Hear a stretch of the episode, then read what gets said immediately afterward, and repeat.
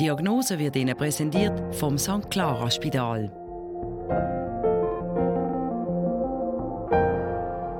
Ist es Ihnen über diese Festtage auch einmal sauer aufgestoßen?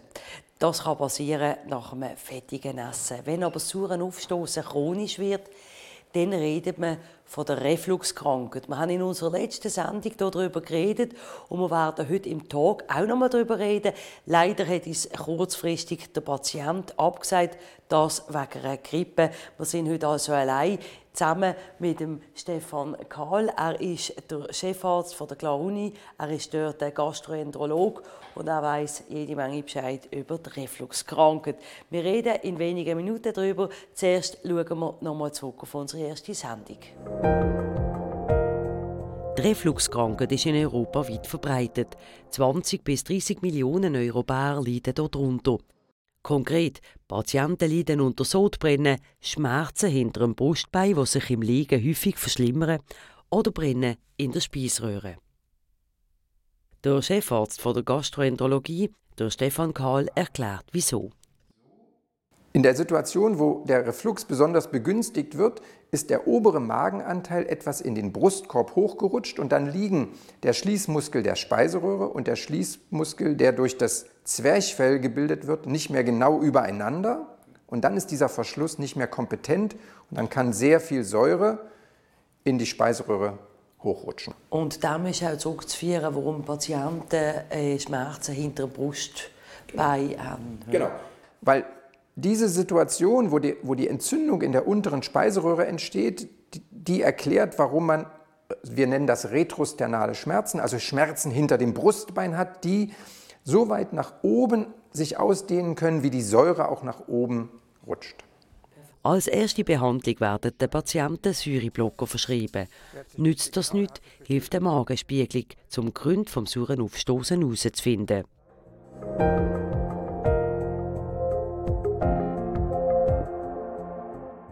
Herzlich willkommen zurück. Wie wir anfangs erwähnt haben, eben hat der Patient leider müssen absagen kurzfristig wegen einer Grippe. Darum sind wir heute allein. Der Professor Stefan Kahl und ich. Er ist der Gastroenterolog und weiß jede Menge Bescheid über die Refluxerkrankung. Ähm, Herr Kahl, können Sie die Symptome beschreiben als Versuchen aufstoßen, das wissen wir. Und was für Symptome können eben auch noch zurückführen auf die Refluxkrankheit? Saures Aufstoßen, Sodbrennen, Schmerzen hinter dem Brustbein, das sind die häufigsten Symptome, die man hat, wenn man eine ähm, Refluxerkrankung hat. Manche Patienten haben auch einen sauren Geschmack im Mund. Es gibt auch selten Patienten, die ähm,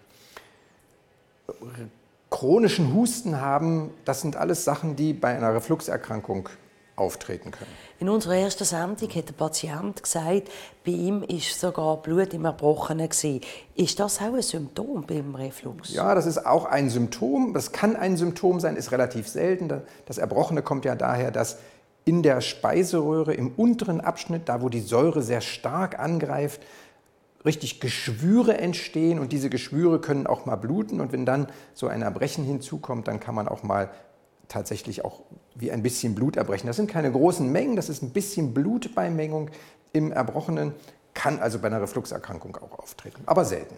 Unbehandelter Reflux ähm, kann, was Sie jetzt gesagt haben, was Sie auch in der ersten Sendung gesagt haben, die kann man übrigens nachschauen in unserer Mediathek, ähm, kann zu Speiseröhrenkrebs führen. Ähm, in welchem Zeitraum geht das über mehrere Jahre oder ist das, wenn man den Reflux über drei, vier Jahre unbehandelt lässt, schon bereits möglich? Also das ist sehr unwahrscheinlich, dass das über einen Zeitraum von drei, vier Jahren entsteht. Eine, eine Speiseröhrenkrebserkrankung, die durch Reflux hervorgerufen ist, es ist eher ein Problem des wirklich lange dauernden Refluxes, der lange dauernden Refluxkrankheit. Ähm, das Hauptproblem ist, dass nicht jeder Reflux auch zu bemerken ist, also dass nicht jeder Patient auch Symptome hat, sodass es auch den sogenannten stillen Reflux gibt, der ja auch natürlich Entzündung in der Speiseröhre über die Abheilung der Entzündung auch eine chronische Entzündung in der unteren Speiseröhre hervorrufen kann und dann eine äh, Krebserkrankung auch hervorrufen kann. Das Hauptproblem ist also, dass man nicht genau sagen kann, ob der Reflux nach drei, vier Jahren, was unwahrscheinlich ist, auftritt, aber die Erkrankung kann schon viel länger bestehen, sodass man einfach wirklich, wenn man eine chronische Refluxerkrankung hat, dass man dann eben wirklich auch zeitnah beim Gastroenterologen die Probleme schildern soll und den, der dann auch relativ zeitnah sicher auch eine endoskopische Untersuchung ansetzt. Genau, da kommen wir dann auf die Abklärungskette. Aber jetzt nochmal zum stillen Reflux. Ähm, ist, das, ist das wirklich möglich, dass der null Symptome macht oder ab und zu mal wird Sodbrennen oder so? Genau. Also es macht sicher gelegentlich mal Beschwerden und man kann aber auch zwischen diesen Episoden ja auch noch Reflux haben. Das ist genau das Problem. Und deshalb kommen ja viele Patienten auch später, eher später zum Arzt, weil sie sich selbst helfen, weil sie ihre Lebensumstände etwas anpassen und dann eben keine symptomatische Refluxerkrankung haben. Das Hauptproblem ist, und das macht natürlich meistens Beschwerden, wenn so ein chronischer Reflux durch eine Hernie hervorgerufen, immer wieder Speiseröhrenentzündungen hervorrufend bei einem Patienten besteht. Und das bleibt natürlich nicht ohne Symptome. Also lange dauernde Symptome sind auch ein Zeichen für eine lange dauernde Refluxerkrankung. Mhm. Und was sind denn die typischen Risikofaktoren? Kann man das einschränken?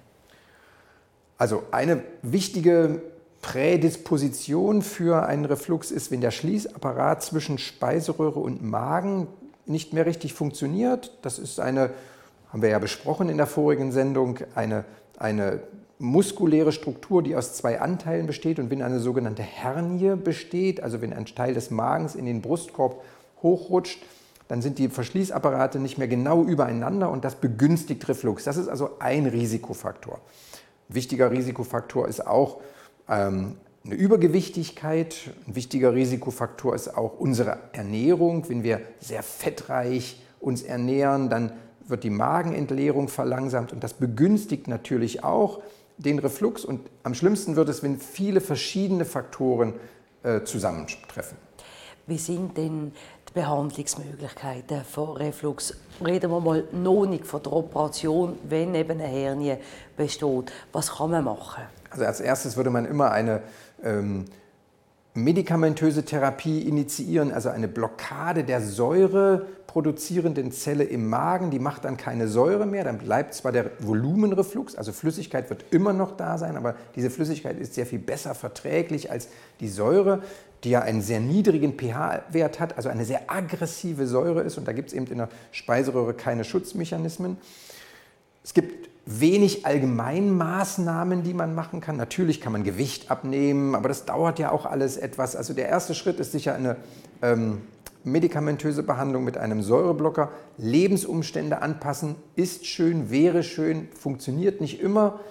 Das wären die konservativen Methoden. Kann man denn die Säureblocker über Jahrzehnte zu sich nehmen? Ja, das ist eine sehr, sehr interessante Frage. Da wird gerade sehr kontrovers darüber diskutiert. Als wir mit der Säureblockade angefangen haben, waren wir der Meinung, das ist ein völlig unproblematisches Medikament, macht nichts anderes als Säureblockade.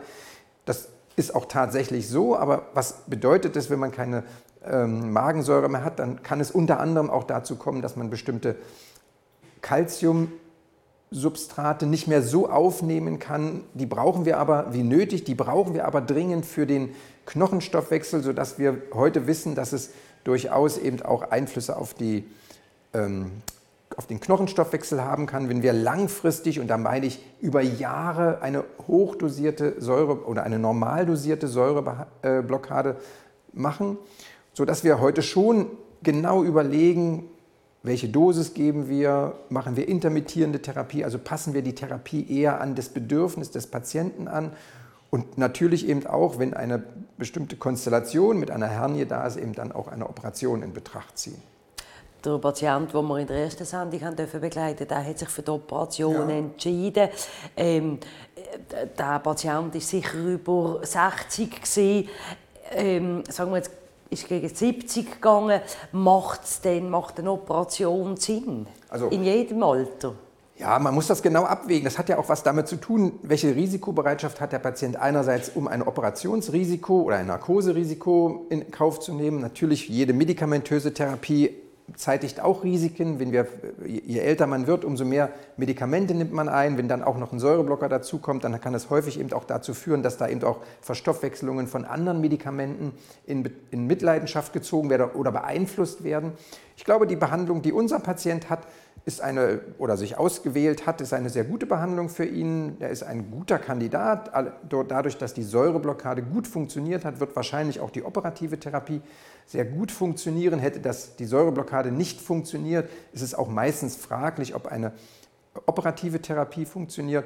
Und unser Patient war insgesamt ja in einem sehr, sehr guten Zustand. Und deshalb kann ich es, glaube ich, nicht so sehr oder rate ich davon ab, es sehr nur vom Alter abhängig zu machen, sondern eben auch davon abhängig zu machen, was bestehen sonst für Erkrankungen, was für Vorlieben beim Patienten bestehen und was für Medikationen besteht noch. Abschließend die Frage, wenn sich jemand angesprochen fühlt, daheim mit dem sauren Aufstoßen über längere Zeit jetzt, äh, fast ein bisschen das Chronische, wo oder wie soll er vorgehen? Beim Hausarzt melden oder was macht man denn? Der erste Schritt ist sicher beim Hausarzt, äh, das Problem einmal zu schildern. Es gibt ja auch verschiedene Möglichkeiten, der Intervention, die wir ja schon besprochen haben. Der Hausarzt ist sicher ein guter erster Ansprechpartner. Wenn es da nicht funktioniert, also nicht, weil der Hausarzt nichts macht, sondern weil die medikamentöse Therapie oder die Lebensumstände sich nicht so anpassen lassen, es geht, dann wäre der Gastroenterologe ein wichtiger Schritt. Zum Beispiel, wenn der Reflux weiter besteht unter einer Säureblockade, ähm, um eben auch endoskopisch abzuklären, was dahinter stecken kann. Und ähm, das wäre ein guter Vorschlag für unsere Zuhörerinnen und Zuschauerinnen. Danke vielmals für das Gespräch. Herr Professor Karl, danke, dass Sie uns Auskunft gegeben und sich so abgeschlagen haben, auch ohne Patient. Uns gibt es am 24. Januar wieder den Bericht aus dem Rehab. Wir reden über die Ursachen beim Hirninfarkt und wir dürfen einen Musiker begleiten, der jetzt nach seinem Hirninfarkt glücklicherweise wieder Klavier spielen kann. Es wird auch dann sicher wieder spannend. Bleiben Sie gesund und haben Sie eine gute Zeit. Auf Wiedersehen. Die Diagnose ist Ihnen präsentiert worden vom St. Clara Spital.